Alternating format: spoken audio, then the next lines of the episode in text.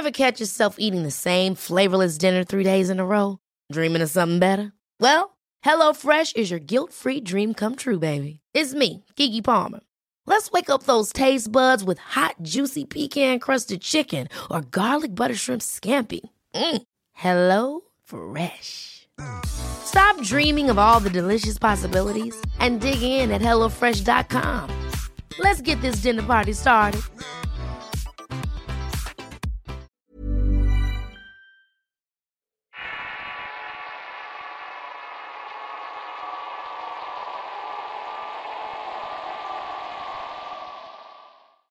Quiero compartir con ustedes un relato que le sucedió a mi hermana.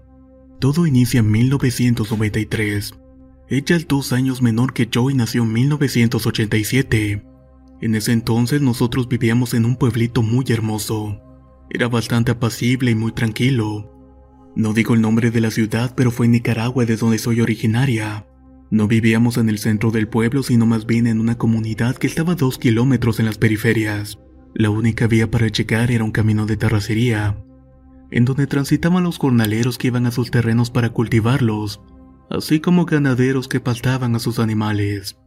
Era un camino duro y muy difícil de transitar en invierno. Mi abuela poseía una hacienda de unas cuatro hectáreas. A nuestra derecha teníamos un vecino en un solar de tres casitas de una misma familia, y a nuestra mano izquierda estaba el camino. Al otro lado de la terracería, como unos 300 metros, estaban otras dos casas. Una de ellas era propiedad de una señora bastante rara. De hecho, se dejaba ver muy poco y siempre era muy arisca. Mi abuela y ella no se llevaban bien por un lío de faldas que había tenido mi abuelo. En cambio, mi madre se llevaba muy bien con ellas. Las visitaba y varias veces mi hermana y yo la acompañábamos. Aunque claro que yo no me sentía a gusto ya que era una casa vieja y ruinosa, además de que la señora era bastante amargada. Esta se llamaba Guadalupe pero le decía Mamalupe. En la casa también estaban sus dos hermanas suyas. Una se llamaba Enriqueta y le decíamos Doña Queta. Era una señora con un rostro bastante severo. Casi no hablaba con nadie. Pero lo que más miedo nos daba era la otra hermana. Mamá Cuquita le decíamos. Ella era una señora que deambulaba todo el día. Siempre vestía percudida con los brazos pegados al cuerpo y la vista agachada. Caminaba por un largo corredor lleno de árboles que hacían ver un oscuro verdor. E incluso esto aunque fuera de día. Decían, aunque yo no lo sé, que tenía problemas mentales y lingüísticos, y que por esa situación no hablaba. Solo la mirábamos caminar murmurando y exhalando un gemido de dolor. Llevaba su cabello negro, lacio, muy largo y su cuerpo esquelético. Estaba encorvada e iba cubierta por unos vestidos harapientos de color blancos, pero de esos blancos que ya más bien vienen siendo color crema, hueso, amarillento. Por eso a mi hermana y a mí no nos gustaba visitarlas. Nos causaba un malestar ya que las tres hermanas tenían la fama de ser brujas, y se rumoraba que mamá Cuquita había quedado así porque algo le había salido mal y había pagado con su cordura. Todos en la comunidad hablaban de eso. De hecho, hablaba mucho de ellas, que si no trabajaban o que si salían a vender carne de cerdo y de res pero sin matar nada. Pero lo más perturbador era lo que hacían de noche. Precisamente algo que me consta es que muchas veces en las noches escuchaban que lloraban en la casa, pero era un llanto horrible y tenso que hacía retumbar ligeramente las ventanas. Yo lo escuché una vez y mi madre me dijo que no era la primera ni la única, ya que también lo había escuchado varias veces. Pero en una ocasión la casa parecía temblar, tanto que se escuchaba el tronar de las maderas. Bueno, creo que me salí un poco del relato original y pido disculpas. Regresando a la hacienda, al frente de la entrada había un paredón enorme, y en él había un hueco como de unos 90 centímetros. Mi abuelo decía que ahí vivían zorros y aves y por eso de noche daba mucho miedo, sobre todo por lo oscuro y los ruidos que salían. Un 5 de julio de 1993 me encontraba jugando con mi hermana de 5 años, así como con una vecina de cuatro, mi prima de siete y un primo que también tenía cinco.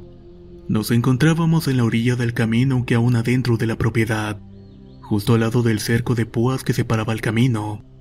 Traíamos unas ramas con las que hacíamos huecos y sacábamos tierras para formar pequeños agujeros, cuando en un descuido nos dimos cuenta que mi hermana no estaba. Pensamos que tal vez había ido a la casa a buscar algo, pero pasó una media hora y no volvía. Para todo esto tengo que aclarar que era temprano como a las 9 de la mañana, cuando de pronto mi madre comenzó a gritar, Vengan ya a comer antes de que se enfríe. Nos dispusimos a recoger rápidamente las cosas que teníamos, las cuales no eran más que unos juguetitos viejos y sucios. Mi mamá ya estaba llegando donde estábamos y nos dice, ya vamos que se nos hace tarde. ¿Y dónde está Lizzie? Todos nos vimos y dijimos que se había ido desde hace un buen rato. Mi madre dijo que de seguro se fue de vaga. Subió bastante enojada al monte. Nos dijo que nos fuéramos a comer y la vecina le pidió que se fuera a su casa. Mientras caminábamos ella se puso a gritarle a mi hermana llamándola por su nombre. En eso salió mi abuela de la casa preguntando qué era lo que pasaba. Mi madre le dijo que Lizzie estaba jugando y que no aparecía, y que no sabía dónde estaba la mocosa. Mi abuela se incorporó a la búsqueda y se empezaron a asustar, ya que con toda la gritadera que tenían era para que ya hubiera aparecido. Al ver que no había respuesta, mi madre entró en pánico. Los vecinos empezaron a llegar para ayudar a buscarla por cada rincón de la hacienda. Recorrieron de casa en casa, cada esquina, cada árbol, Abarcaron un gran perímetro pero mi hermana no aparecía. Ya estaba cayendo la noche y eran como las 5.30 y mi madre estaba desquiciada. Ya no sabía dónde buscar. Todos los vecinos estaban rendidos y doña Queta la buscó en su propiedad, pero lo mismo. Mi madre lloraba descontroladamente. Por su cabeza rondaba la idea de que alguien pudiera haber pasado y se la hubiera llevado. Al final nos cubrió la oscuridad y seguíamos buscando con lámparas pero en un punto en que la angustia se había apoderado de todos por completo, mi hermana por fin apareció. Pero su aparición creó más misterios. Estaba en la propiedad de Doña Queta, pero supuestamente la encontró el propio nieto de Doña Queta. Él dijo que estaba en la orilla del cerco de púas que está a la par del camino, exactamente al pie de un árbol de toronjas en el cual estaba una tumba con flores de plástico de un niño pequeño. La tumba era del hijo de Doña Queta, mi hermana estaba sucia y llena de tierra como si la hubieran sumergido en un barrial aunque no había llovido. Tenía la mirada perdida cuando el muchacho la encontró así que la tomó del brazo y la llevó con mi madre. Entonces terminó la especie de éxtasis en la que se encontraba y empezó a ponerse violenta. Entre varios la sentaron y la ataron a una silla. Mi madre estaba en shock. Después de la angustia verla así transformada fuera de sí fue un golpe muy duro. No se explicaba lo que estaba ocurriendo. Todos se fueron a sus casas y nosotros nos quedamos más tranquilos. Pero mi hermana seguía retorciéndose un poco, murmurando entre dientes hasta que por fin se quedó dormida. Para esto resulta que mi padre trabajaba prácticamente todo el día. Se iba de madrugada y llegaba ya hasta muy noche. Entonces llegó enojado y sorprendido y le reclamó a mi madre que qué era lo que estaba pasando, que por qué la niña estaba atada y por qué estaba toda sucia. Ella le empezó a contar lo que había sucedido mientras él la desataba. La sentó en su regazo y le preguntó, Hija, ¿qué sucede? ¿Qué te pasó? ¿Qué te hicieron? Mi hermana llorando le dijo que estaba jugando y de la nada unos hombrecitos muy pequeños le hablaron. Así que ella fue a donde estaban. Cruzó un taiwanal que había, pero las hojas le picaron y le cortaron el brazo.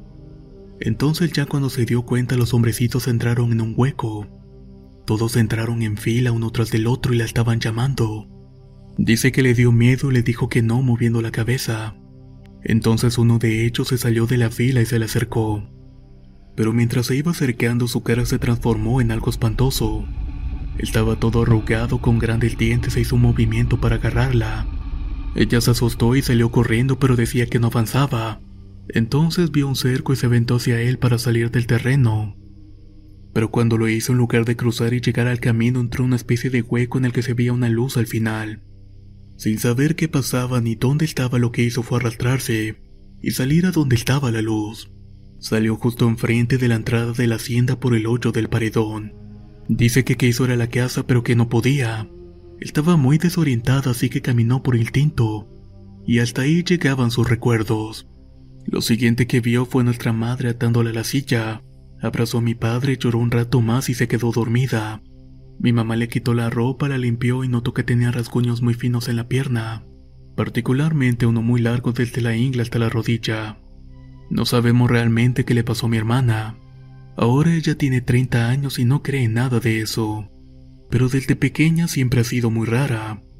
De hecho, los meses de nacida casi se muere y fue milagro que viviera. Además de todo esto, tiene sueños muy raros. Por ejemplo, en septiembre soñó un terremoto muy fuerte en donde se caían edificios y casas, y donde muchos niños se quedaban atrapados. Ella me cuenta que lo soñó en tres ocasiones pero que no le dio importancia. El detalle es que concuerda con los eventos trágicos que ocurrieron en México el año pasado. Muchas gracias por escuchar mi historia.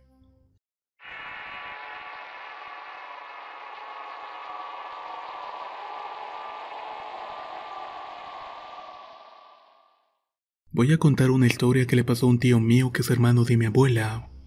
Los hechos ocurrieron en Veracruz. Ellos y sus demás hermanos en su juventud vivían en el rancho de sus padres, es decir, mis bisabuelos. Pues a mi tío, que es el mayor, le gustaba mucho salir de cacería. Y en el rancho era fácil porque era inmensamente grande y tenía mucha vegetación y fauna silvestre. En una buena ocasión salió con su carabina, pero pasaron las horas y no volvía. Todos estaban sumamente preocupados porque no apareció en toda la noche. Al día siguiente comenzaron a buscarlo y de plano no lo encontraban. Ya la pobre de mi bisabuela se había resignado que tal vez los animales se lo habían comido, ya que por aquel entonces en este lugar decían que habían jaguares, pero aún así lo siguieron buscando. Fue hasta el tercer día que lo encontraron arriba de un árbol muy débil, así que lo bajaron y lo llevaron a casa. Durmió todo el día y estaba realmente sorprendido. Le dijeron que había estado perdido por tres días, y él comenzó a contar su historia. Cuenta que ese día le agarró la noche y decidió quedarse a dormir arriba del árbol donde lo encontraron, puesto que así no sería blanco fácil para las bestias salvajes. Ya estando arriba se acomodó para dormir y vio que un enorme toro negro salió del monte. Al principio no se le hizo raro ya que en el rancho y ranchos vecinos hay ganado. Pensó que se había escapado de algún potrero, pero fijándose bien cuál fue su sorpresa al ver que este toro llevaba un poro en la boca y que tenía unos ojos rojos como esmeraldas. Francamente estaba muy asustado por aquel toro fumador. Pero lo más espeluznante fue que aquel animal habló y lo llamó por su nombre. José, ¿qué haces arriba? ¿Sabes quién soy? Eres el diablo, respondió mi tío. Sí, así es. Ven y baja. Voy a mostrarte algo y prometo no hacerte daño. Bajó con mucho miedo y su conciencia le decía que no. Pero alguna fuerza que no era la gravedad lo hacía seguir bajando. Ven, sube mi espalda, le dijo el diablo. Mientras se subía, se transformó en un pájaro enorme y se fueron volando. Pasaron por el mar y llegaron a una cueva en una pequeña isla. Hecho esto, lo invitó a pasar. Lo siguió con miedo y adentro habían tres mujeres muy hermosas. Él cuenta que nunca había visto tanta belleza en su vida pero que estas mujeres tenían cuernos. ¿Te gusta alguna de mis hijas? Puedo darte una para que sea tuya. Sí, contestó mi tío, pero quítale los cuernos. El diablo le contestó que no podía hacer eso ya que si no se morían. Después el diablo le ofreció de beber una copa pero no la tomó porque pensó que jamás saldría de ahí. Al poco rato el diablo le dijo que lo acompañara y así fue. Se convirtió nuevamente en pájaro y se subió y volaron hasta llegar a un bar. Entraron y el diablo le dijo, Tengo hambre, José. Hazme un favor. Ve y empuja a ese hombre que está jugando carta con sus amigos. Pero mi tío se negó porque lo golpearían o le harían algo peor. El diablo le respondió que no sería así porque ellos no pueden vernos. Entonces fue y lo empujó. El hombre se enojó y le echó pleito a la mesa de al lado y se hizo la balacera, ya que antiguamente la gente armada cayeron unos cuantos cuerpos. Con el olor de la pólvora todavía en el aire, el diablo se postró en cuatro patas. Avanzó como un lagarto y empezó a beber la sangre de los muertos. Ya después el diablo le dijo, Vámonos, José, ya es hora. Se subió a su espalda y volaron de vuelta al árbol. Ahí se quedó esperando al amanecer, ya que según él habían transcurrido unas pocas horas pero realmente habían pasado tres días. El tono fue tan tranquilo como parece. Hubo secuelas y mi tío no quedó muy bien. De hecho, pasaron los días y salía a sentarse en el patio como de costumbre. Lo raro de ahora es que sacaba una silla más. Cuando le preguntaban que para quién era se le transformaba el semblante y decía que era para su amigo el diablo. Él murió a los 70 años. Pasó su vida en el mismo rancho en un lugar de Veracruz llamado Las Delicias.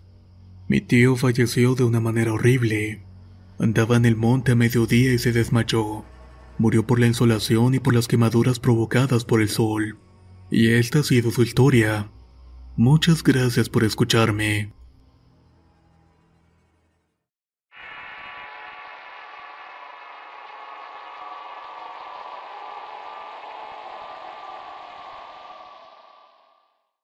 Vivo en Guayaquil, Ecuador y la primera historia pasó en mi tierra, para ser preciso en Chone, en el estado de Manabí. Aproveché para ir a la hacienda que tenemos. Nosotros vendemos banano a nivel nacional entre otros cultivos, y en cierta ocasión nos quedamos hasta tarde despachando los camiones. Al terminar decidimos acortar camino por el platanal que tenía una ruta rústica. Esta había sido hecha por mi abuelo ya que por la lluvia se llega a negar el camino principal. Quiero recalcar que la zona de cargamento es muy apartada de la casa y que incluso hay que cruzar montañas y mucha vegetación. Entonces íbamos de vuelta y al llegar al desvío que conecta al carretero empedrado, mi abuelo nos dice que estuviéramos muy atentos al camino y que por nada del mundo nos distrajéramos. Creímos que lo dijo porque nos había visto cansados. El siguiente cruce que quedaba cerca de la quebrada había una roca muy grande y justo al pasar por ahí sentimos un gran peso que cayó por la camioneta. Mi primo y yo nos asustamos porque pensamos que había sido un deslave en la montaña. Pero nuestro abuelo dijo, carajo, sigan adelante y no frenen. Pero abuelo, ese golpe en el balde de la camioneta, alcancé a decirle, cuando de un manotazo nos hizo volver a voltear al camino. En eso la camioneta se puso pesada como si estuviéramos avanzando con el freno de mano puesto. Pasamos varios kilómetros a vuelta de ruedo. La camioneta se sentía muy pesada, pero mi abuelo insistía que continuáramos avanzando. Después de varios minutos llegamos a donde se empiezan a ver las casitas. Y ahí se empezó a acelerar con normalidad. Al llegar a la casa mi abuelo se disculpó, nos abrazó y nos dijo, Eso que pasó atrás fue el diablo. Él es bastante engañoso y se posa encima haciendo que te atasques y no puedas irte. Ténganlo mucho en cuenta. Muchas gracias por escuchar mi historia.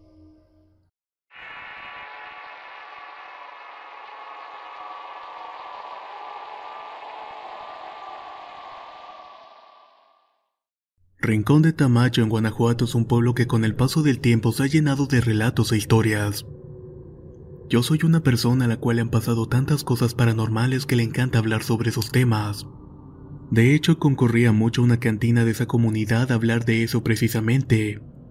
Me gusta sacarle el tema a los sobrios y a los borrachos. En cierta ocasión me tocó hablar con un señor ya mayor de edad que estaba sobrio. Él me juraba que desde tiempo atrás el espíritu de la llorona no dejaba en paz a su familia, y que diario como a la una de la mañana se escuchaba su llanto. Todos los presentes en la casa lo lograban escuchar. Dice que era translúcida con el pelo largo, sin pies y que flotaba. No lo pensó dos veces y le disparó el espectro, pero nada. Fue como si le hubiera disparado al aire. Ella ni siquiera se inmutó.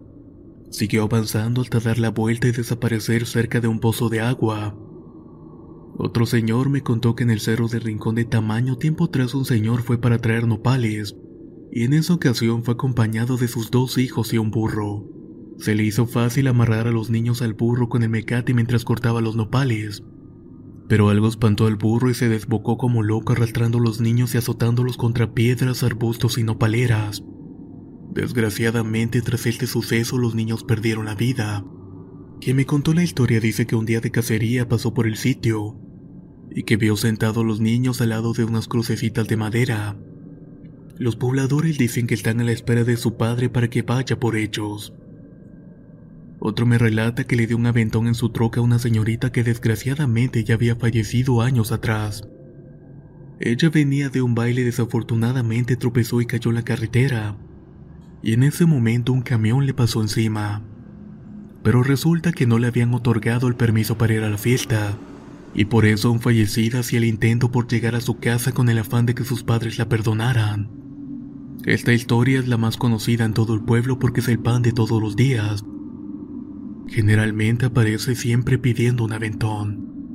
Dicen que inclusive hubo quienes quedaron locos al saber que ella estaba muerta, pues antes de llegar a la entrada ella desaparecía. Y cuenta el señor que cuando le preguntó que dónde vivía ella le señaló el panteón. Yo por lo que supe es que su alma ya descansa en paz, ya que desde hace un tiempo no se ha vuelto a aparecer, o por lo menos no se ha vuelto a escuchar nada por el estilo. Lo que sí he visto es que en ese cerro como a las 6 de la mañana bajo una luz blanca. Ya al pie del monte se echa a correr y se mete en una cueva. Lo sé porque logré verle la linterna que traía la mano y los pies al correr. Además no siempre se mete en esa cueva. Muchas veces baja o sube pero siendo una bola de fuego. Exactamente. Eso que veo es una bruja. Cierto día que salí a las 5 de la mañana al pasar por la última calle que junta al cerro sentí algo raro. Casi se me salía el corazón. Luego vi que alguien venía bajando a gran velocidad. Pensé que era algo malo y lo sentí porque venía corriendo pero sobre muchas piedras grandes y afiladas. Me quedé fijamente mirando y noté que era una viejita de aquí mismo y me dijo, Buenos días muchacho, que Dios te acompañe. En ese momento se me pasó el susto y le respondí los buenos días. Continué mi camino y como arte de magia se me había olvidado. Algo raro en mí ya que soy bastante fijado y siempre trato de dar explicaciones a las cosas. Ya hasta tiempo después vi la bola de fuego y dije, claro, esta señora es la bruja porque a su edad no puede correr tan rápido para bajar el cerro, y mucho menos en total oscuridad sin caerse. La he seguido viendo y siempre me dice que Dios te acompañe, muchacho. Y yo siempre le respondo a usted también. Hace su cara de enojo y supongo que ya sabe que yo sé que es una bruja. Pero no le tengo miedo. Aunque hay días que la veo y no lo creo. Es tan buena y tan amable y siempre dándome su bendición es algo para no creerse. ¿O ustedes qué opinan?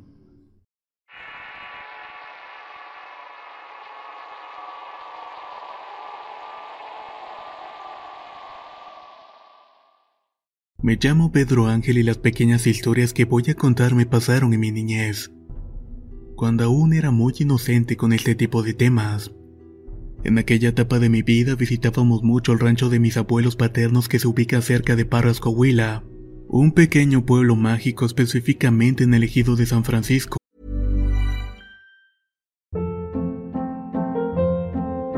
Hold up. What was that? Boring. No flavor. That was as bad as those leftovers you ate all week. Kiki Palmer here, and it's time to say hello to something fresh and guilt-free. Hello Fresh. Jazz up dinner with pecan-crusted chicken or garlic butter shrimp scampi. Now that's music to my mouth. Hello Fresh. Let's get this dinner party started. Discover all the delicious possibilities at hellofresh.com. There's never been a faster or easier way to start your weight loss journey than with PlushCare. PlushCare accepts most insurance plans and gives you online access to board-certified physicians who can prescribe FDA-approved weight loss medications like Wigovi and Zepbound for those who qualify. Take charge of your health and speak with a board-certified physician about a weight loss plan that's right for you. Get started today at plushcare.com slash weight loss. That's plushcare.com slash weight loss. plushcare.com slash weight loss. La primavera está aquí, así que es el mejor momento para sacar lo viejo de la rutina y vivir nuevas experiencias, entre ellas nuestros estrenos de terror y hasta una nueva manera de obtener dinero con tus compras gracias a iBota. iBota es una app que puedes descargar totalmente gratis y que te da la mayor cantidad de dinero en efectivo en cientos de artículos y marcas. No solo las botanas que disfrutas mientras nos escuchas. Olvídate de otras apps que son igual que brujos charlatanes y solamente te dan puntos fantasmas.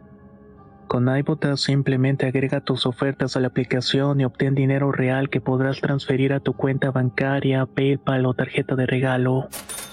No lo dudes y únete a una comunidad con 50 millones de usuarios que ya disponen de los beneficios de más de 2.700 marcas y tiendas, como Lowe's, Macy's, Sephora y Best Buy.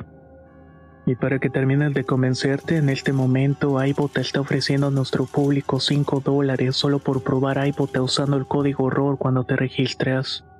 Solo tienes que ir al App Store o Google Play Store y descargar la aplicación iBota gratis para comenzar a ganar dinero en efectivo y usar el código ROR. Esto es iBota en Google Play o App Store y usa el código ROR. Aprovecha los nuevos comienzos y corre a descargar la aplicación para ganar más cashback.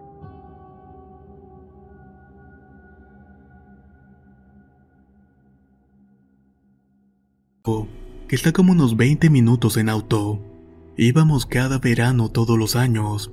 La gente de antes tenía muchos hijos y pues mis abuelos habían tenido 10. Así que tengo muchos primos casi de mi misma edad. La casa de mi abuela es muy amplia y tiene como cuatro habitaciones, un gran comedor y no se diga del patio, que durante el día se veía muy agradable con los animales que mis abuelos criaban deambulando tranquilamente, tales como cerdos, gallinas, guajolotes y chivos. El primer suceso que me pasó fue durante la noche no muy tarde. Mis primos y yo jugábamos al voto. El típico juego en el que si te tocan tienes que perseguir a otro y tocarlo para que persiga a alguien más. Estábamos dentro de la casa cuando una de mis primas tenía el voto me volteó a ver y me persiguió. Yo salí de la casa y apenas había avanzado unos metros cuando me alcanzó y me tocó. Ahora yo tenía que tocar a alguien más. Cuando apenas iba a entrar a la casa mi prima me cerró la puerta y me dejó afuera. Hasta ese momento no me había dado cuenta pero todo estaba oscuro. Solo se veía el cielo estrellado. Le dije a mi prima que abriera pero ella solo se reía. No sé por qué, pero me dio por voltear a la derecha y cuando lo hice observé que a unos 10 o 15 metros, casi en los límites del rancho, iban unas personas caminando en fila, pero extrañamente brillaban y resplandecían un halo verduzco. Además no se distinguían si eran hombres o mujeres, eran simples humanoides caminando en fila lentamente. Incluso uno de ellos cargaba a otro en sus brazos como si se tratara de algún niño. Incluso uno de ellos cargaba a otro en sus brazos como si fuera un niño. Otros más iban de la mano. Yo estaba completamente impactado e incrédulo. Pero luego el miedo se apoderó de mí cuando atravesaba la cerca de mezquite. No sé cuánto tiempo me quedé viendo esas cosas. Quizás solamente fueron segundos. Empecé a golpear la puerta para que mi prima me abriera, pero ella tercamente no lo hacía. Incluso se estaba burlando con mis primas y mis primos. Para esto la puerta tenía una mirilla por la cual se podía ver hacia ambos lados. Al sentirme desesperación se asomó y vio que estaba muy asustado y entonces abrió la puerta. Ya que entré les conté lo que pasó y primero no me creyeron y pensaban que les quería echar miedo. Pero después que vieron que ya no quería jugar por lo que había visto optamos por jugar otra cosa. Ya más tarde les conté a mis padres pero tampoco me creyeron. Y a mis tíos para qué contarles. Así se pasaron los días y yo siempre me levantaba a las 5 o las 6 de la mañana porque me gustaba tomar café con mi abuelo. Apreciaba mucho pasar tiempo a su lado. A esta hora aún seguía oscuro y para esto en la casa vivía un primo, uno de los mayores, que también se levantaba temprano para ir a trabajar. Una mañana mi primo se levantó y entró a la cocina. Mi abuelo y yo ya estábamos tomando café. Al llegar le empezó a contar mi abuelo lo que él y otro primo habían visto la otra noche. Era una cosa que parecía estar sentada flotando en el aire. Todo esto se lo contaba con mucho entusiasmo y temor. Dijo que empezaron a maldecirla y no sé qué tanto. Yo solamente escuchaba sorprendido. De pronto mi abuelo le peló los ojos a mi primo y apuntó hacia mí discretamente, como diciéndole que se callara porque yo estaba ahí. Me quedé sorprendido desde ahí supe que pasaban cosas raras en ese ejido. Esto que les cuento me pasó cuando tenía entre 6 o 7 años más o menos. Al respecto, mis abuelos me comentaron que en la época de la Revolución Mexicana muchas personas perecieron en ese lugar del rancho. De hecho, cuando íbamos al monte a cortar pitayas o cazar conejos con mis tíos, nos encontrábamos casquillos muy viejos y oxidados. Yo sigo pensando que los entes verdes que vi eran personas de la Revolución. Después de unos años seguí yendo de vacaciones al rancho. Ya tenía unos 15 años y estaba con unos primos más chicos, uno de nueve y otro de seis. Estábamos contando historias de terror como era la costumbre estando casi todos los primos en la casa de mis abuelos. Entonces llegó el turno de mi prima hermana de los primos y me dijo que su hermano Edgar le había pasado algo muy raro, que un día se perdió por muchas horas y cuando apareció estaba llorando sangre. Yo no le creía al principio, pero al ver a mi primo que se veía serio y con temor, le dije Edgar, por favor cuéntanos qué fue lo que pasó. Empezó a contar tartamudeando y le dije que mejor se calmara, que no tenía nada de qué preocuparse porque estábamos todos ahí cuidándolo. En este punto del relato es necesario decir que esa familia de primos vive en el mero Parras, y de igual manera viven en una casa muy grande con un patio enorme, lleno de árboles y perfecto para jugar escondidas. Al lado de la casa hay una iglesia de los testigos de Jehová y atrás viven los compadres de mis tíos que prácticamente comparten el patio. Solo está dividida por maleza y una pequeña construcción inacabada. Ya más tranquilo mi primo nos contó que en esa ocasión estaba en el patio jugando y que de pronto decidió entrar a la construcción. Era de día y cuando ya estaba por irse dice que se quedó paralizado. No podía voltear la cabeza, gritar ni nada. Solo sentía que tenía unas manos tocando sus hombros por detrás. Lo más extraño es que veía de rojo una muñeca pequeña parada y moviéndose muy rápido de un lado a otro. Parecía incluso que la muñeca interactuaba con esa cosa que lo tenía tomado de los hombros. Estaba llorando, o al menos intentaba llorar porque tenía el sentimiento, pero no podía ni siquiera sollozar. Las lágrimas no brotaban de sus ojos. No comprendía qué era lo que estaba pasando. Se quedó en esa agonizante posición de dolor hasta que cayó la noche y de un momento a otro por fin se pudo mover. Salió corriendo directo a la casa y se dio cuenta que mis tíos lo habían buscado por todas partes pero nadie lo había visto. Cuando lo encontraron dicen que estaba llorando sangre muy aterrado. Yo me quedé algo escéptico pero fue muy impresionante por la forma en que contó la historia. Cuando de pronto se acerca mi tío, el padre de mi primo Edgar. Nos preguntó qué era lo que estábamos haciendo y le dijimos que estábamos contando historias de terror. Yo le pregunté si era cierto lo que le había pasado a mi primo y se le transformó el rostro. Volteó a ver a mi primo y le preguntó, ¿Aún te acuerdas lo que te pasó, hijo? Edgar solo sintió tímidamente y susurró un sí. Le pregunté a mi tío que qué piensa que pudo haber sido eso que le pasó a Edgar. Me dijo que probablemente pudieron haber sido las brujas, ya que anteriormente se hablaba mucho de ellas en ese pueblo, y no duda para nada que en la actualidad aún existan. Agregó que anteriormente ya había visto bolas de fuego y ese tipo de cosas en su casa. Yo me quedé con mucho miedo y me recorrió un escalofrío porque yo he ido muchísimas veces a jugar ese lado con mis primos. De hecho, me gustaba mucho estar en esa zona llena de maleza. Era un lugar bastante bonito y tranquilo, aunque ahora lo veo con otros ojos. Muchas gracias por escuchar mis historias.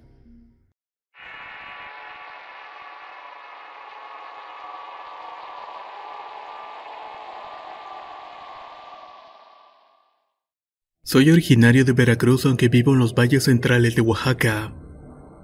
Mi vida ha tenido contacto con lo paranormal desde que nací, así que trataré de contar desde el comienzo de estos sucesos. Cuenta mis padres que antes de que yo naciera hubo acontecimientos extraños totalmente ajenos a ellos, y aunque ellos no son creyentes de este tipo de cosas, aún así sabían que tenía cierta relación con brujas por así decirlo, pues no lo sabían a ciencia cierta o al menos en ese momento. Lo que pasaba era que había noches en que una lechuza se posaba cerca y cantaba por las noches y las mañanas. Esto sucedía casi del diario. En esa época ellos estaban con un hermano de mis abuelos, porque por parte de la familia de mi padre nunca fueron muy bien recibidos. Ya pasados los nueve meses mi madre dio luz y fue cuando comenzó lo más terrible. En una ocasión apagaron las luces y en ese momento dejé de respirar, y a lo lejos se escuchó de nuevo el canto de una lechuza pero en esa ocasión gritó de una manera como nunca la habían escuchado. Después de eso todo volvió a la normalidad, por así decirlo. Yo empecé a respirar de nuevo y la gente de afuera del hospital dijeron que vieron luces en forma de esferas.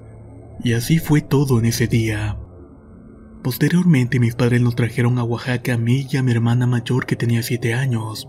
Mi padre pudo construir una pequeña casa en la cual podríamos vivir. Durante ese tiempo mis papás salían a trabajar muy a menudo dejándonos solos, aunque eso solo lo hacían en vacaciones. Y como mi hermana iba a la escuela, ya entrando al periodo de clases, mi madre consiguió un trabajo de medio tiempo, y por eso el dinero no resultaba. Sin razón aparente apareció una lechuza nuevamente, pero lo curioso de todo esto es que llegó y después las cosas se restablecieron. Los primeros años fueron normales con cosas no fuera de lo normal pero cuando cumplí los cuatro fue cuando regresaron los acontecimientos extraños. Un día, mientras visitábamos a uno de mis tíos cerca de un cerro grande, yo y mis primos estábamos jugando a las escondidas. Ya casi el atardecer vi un par de toros, chivos y otros animales de pastoreo. Me les acerqué para ver a los cabritos, pero además vi un niño bastante alto. Me imaginaba que era el pastor de aquellos animales. Estuve platicando con él cosas sobre los animales y nos quedamos un rato más platicando sobre el cuidado y su rutina con ellos. Al final me despedí de este niño que calculo tendría unos 6 o 7 años, y me fui de nuevo con mis primos. De regreso encontré a una mujer como de unos 38 o 40 años preguntando por un niño que cuidaba animales. Le dije que sí, pero que sería rápido porque me estaban esperando. Fuimos y después de llevarla con él me agradeció mucho. Pero entonces cuando ella tomó al niño en sus brazos mi cuerpo se paralizó y sentí un frío exagerado. Para ese entonces no sabía lo que era, pero ahora sé que ayudé a un muerto. Sin embargo, creo que ahora me arrepiento de eso, ya que la señora en muestra de gratitud me dijo, te daré algo que muchos quieren pero pocos lo obtienen. Recuerdo bien esas palabras y en ese momento pensé que me iba a dar dinero, dulces o juguetes. Era un niño pequeño así que solamente pensaba en eso. Ya pudiendo mover las manos, las incliné hacia la señora para que me diera lo que me fuera a dar. Pero me dijo que no era algo material sino otra cosa. Algo totalmente diferente. Algo que no podría entender en ese entonces, pero ahora lo comprendo. Me tocó la frente y primero sentí un frío helado y después un calor insoportable. Y al final solo cerré los ojos. Cuando los abrí estaba en la casa de mi tía y me dijeron que un toro me había pateado en la cabeza y que mis primos corrieron rápidamente a avisar. Ya estando más calmado trataba de recordar pero me era imposible. No fue hasta tres años después que pude empezar a recordar algunas cosas. Y sinceramente aún tengo muchas dudas.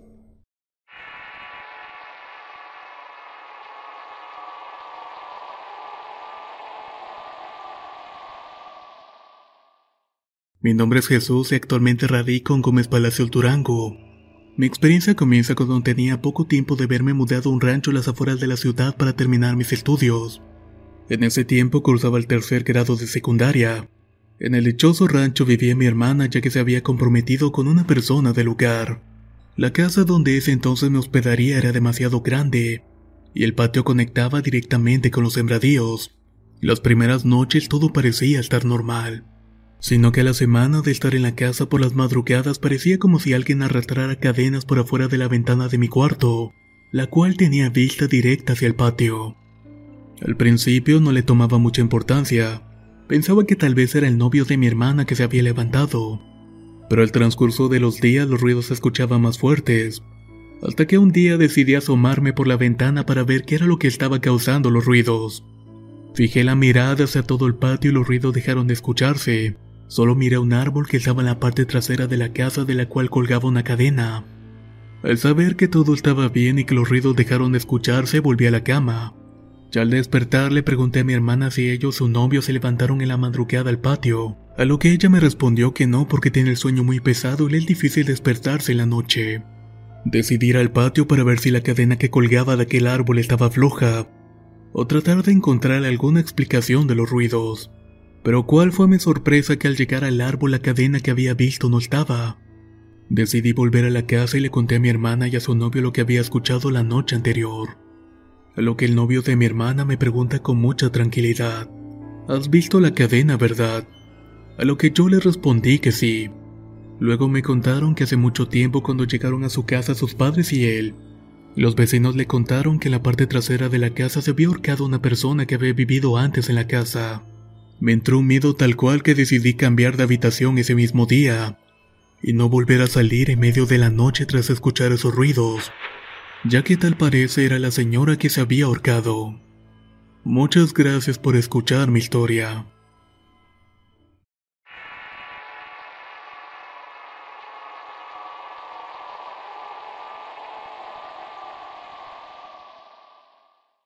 Esta historia sucedió antes de que comenzara la Revolución Mexicana y le pasó al hermano de mi bisabuela en una hacienda ubicada en Ciempoala, Hidalgo. Era una noche como a las 12 a la 1 de la mañana. El hermano de mi bisabuela y un grupo de primos iban a dejar aguamiel a la hacienda de San Antonio de Chala, ya que en esa hacienda se producía el pulque. Iban ahí porque la mayoría de los pobladores se dedicaban al campo y a la producción del pulque, y se acostumbraba a dejar siempre el aguamiel en las horas de la madrugada. Acabando de vaciar el aguamiel salieron de la hacienda y se pusieron a descansar un rato. A su vez también cuidaban a los burros para que nadie se los fuera a robar. Al estar sentados platicando, el hermano de mi bisabuelo y sus primos tocaron el tema de las muchachas bonitas que habían en el pueblo. Esto para sacar plática y no dormirse en el camino. Estando en la plática apareció de la nada una mujer vestida de blanco. Tenía un cuerpo perfecto y su cabello era tan largo que le tapaba toda la cara. Mi bisabuelo, su hermano, sus primos vieron que caminaba muy despacio, pero ella no volteaba. Como ya era de noche, ellos se preguntaban qué hacía esa mujer a altas horas de la noche, así que llegaron a la conclusión de que era la hermana o la prima del hacendado. Pero sabían que la mayoría de la familia vivía en la capital de Hidalgo y el Distrito Federal, y que era muy rara la vez que venían a la hacienda. El que estaba del diario era el dueño, pero se iba a su casa como a las 8 de la noche ya que no se quedaba la hacienda.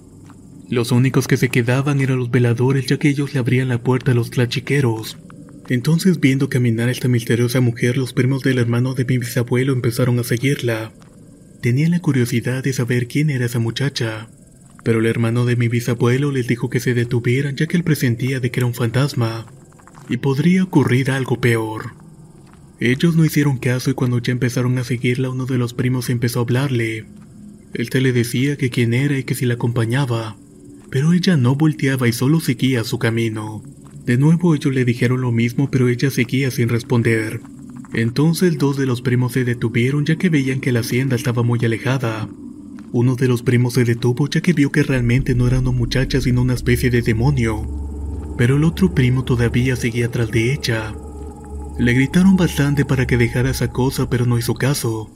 En un momento de desesperación porque la muchacha no le contestaba, la agarró del hombro y cuando ésta volteó, ¿Cuál fue su sorpresa al ver que la muchacha no era humana sino un demonio? Al verla se dio cuenta que su cara era la de un caballo y ésta le sonrió y le relinchó. El primo en ese momento se puso blanco del susto, dio un grito y se murió. Cuando los otros primos vieron el suceso de lejos, la muchacha desapareció, pero aún se escuchaba como relinchaba. Ya cuando se acercaron vieron que su primo estaba muerto. En una iglesia ubicada en San Agustín Zapotlán Hidalgo en Semana Santa siempre hacen una pequeña misa para celebrar la tradición. En uno de esos días mi madre me dijo que fuera a la iglesia junto con mis otros hermanos ya que ella estaba mala de sus rodillas y no podría ir. Como la misa era a las 6 de la tarde en un jueves santo nos pusimos en marcha rumbo a la iglesia. Para entrar teníamos que cruzar el panteón que estaba enseguida y cuando por fin llegamos a la iglesia ya había bastante gente. Y pues para nuestra mala suerte nos tocó estar parados. Cuando empezamos a escuchar la misa, una de mis hermanas empezó a jugar conmigo ya que se había aburrido. Y pues empezamos a jugar y se nos unieron mis otros hermanos para jugar discretamente, ya que la misa se había alargado hasta las 8 de la noche. Como tenía que ir al baño pero lo estaban arreglando salí al panteón, pero con miedo de que alguien me llamara la atención por hacer del baño las tumbas. Cuando estaba orinando en una tumba le decía al muertito que me perdonara por lo que estaba haciendo. En ese instante sentí un fuerte escalofrío, Sentía como si alguien estuviera atrás de mí cuando volteé vi un bulto blanco que pasó rozándome de un lado del hombro. Yo me espanté bastante y después me puse a pensar lo ocurrido. Creo que el muerto se había molestado bastante conmigo. Muchas gracias por escuchar mis historias.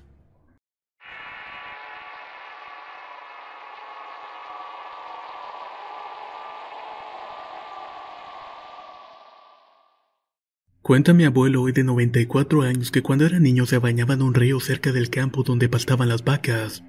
Por la tarde, luego del pastoreo, siempre se metía al patio de una casa que parecía estar abandonada. Esta casa tenía árboles de higos y chabacanos que siempre estaban repletos de deliciosos frutos. Dice que un día se quedó dormido bajo un árbol y le agarró la tarde, y que solo despertó hasta que unas gotas de lluvia chocaron con su rostro. Las vacas estaban inquietas por la tormenta que se aproximaba y sabía que no le daría tiempo de llegar a su jacal. Dice que lo único que se le ocurrió fue quedarse en la casa abandonada. Los truenos y el viento acompañados de las nubes oscuras le erizaban la piel. Pero eso no sería nada comparado con la golpiza que le pondrían si dejaba escapar a uno de los animales. Entonces los ató una rejita y él se movió un poco más cerca de la entrada de la casa. La lluvia no me amainaba, decía. Me metí un poco más para adentro y no había mucha luz y lo poquito que veía daba miedo.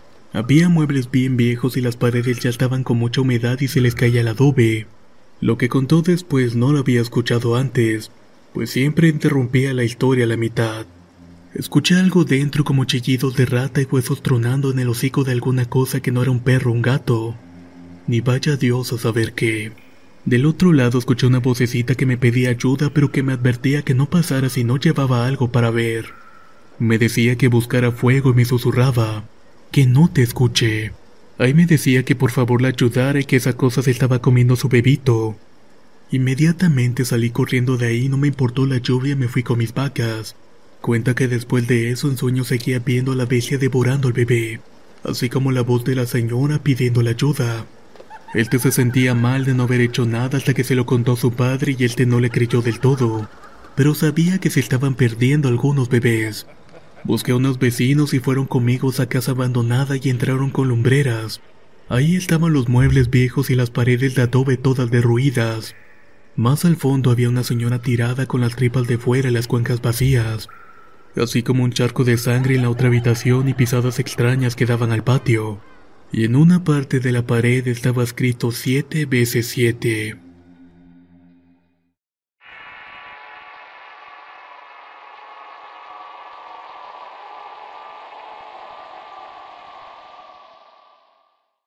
Soy Anthony y esta historia me la contó mi abuelo. En mi pueblo la mayoría de los hombres tienen su terreno donde cultivan alimentos, y un día mi abuelo se quedó cuidando su terreno ya que era temporada de mangos, y muchos ladrones entraban a robar en los diferentes terrenos de la comunidad. Entonces mi abuelo estaba en lo suyo y había un ambiente tranquilo y se dormía por ratos. Gran parte del día y la tarde de mi abuelo pasó con mucha tranquilidad. De pronto se levantó por agua como eso de las 3 de la mañana. Ahí ve que en una planta de tamarindo había un vaquero con unas enormes botas y un sombrero muy oscuro. Él con el susto cayó desmayado por unos minutos y cuando se levantó no había nada. Cuando recuperó el conocimiento fue a ver sus cosas y corrió directo a la casa de su padre, ya que para ese entonces mi abuelo tenía solo 16 años. Su padre le dijo que lo que había visto era el charro negro. Esa imagen nunca va a desaparecer de su cabeza.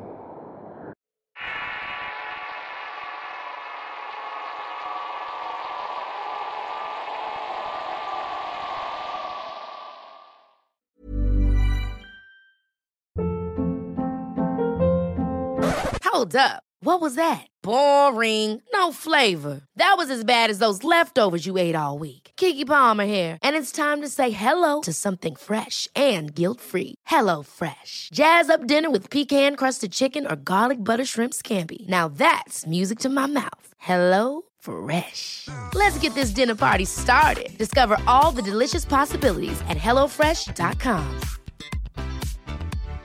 If you're looking for plump lips that last, you need to know about Juvederm lip fillers. With Juvederm Volbella XC and Juvederm Ultra XC, your lip look, whether it's subtle or bold, can last up to one full year with optimal treatment and no additional maintenance. Find a licensed specialist and see if it's right for you at juvederm.com today. That's J U V E D E R M.com. Add fullness to lips in adults over 21 with Juvederm Volbella XC or Juvederm Ultra XC. Do not use if you have severe allergies or a history of severe allergic reactions, or if you're allergic to lidocaine or the proteins used in Juvederm. Tell your doctor if you have a history of scarring or taking medicines that decrease the body's immune response or that can prolong bleeding. Common side effects include injection site redness, swelling, pain, tenderness, firmness, lumps, bumps, bruising, discoloration, or itching. As with all fillers, there's a rare risk of unintentional injection into a blood vessel, which can cause vision abnormalities, blindness, stroke, temporary scabs, or scarring. For full important safety information, visit juvederm.com.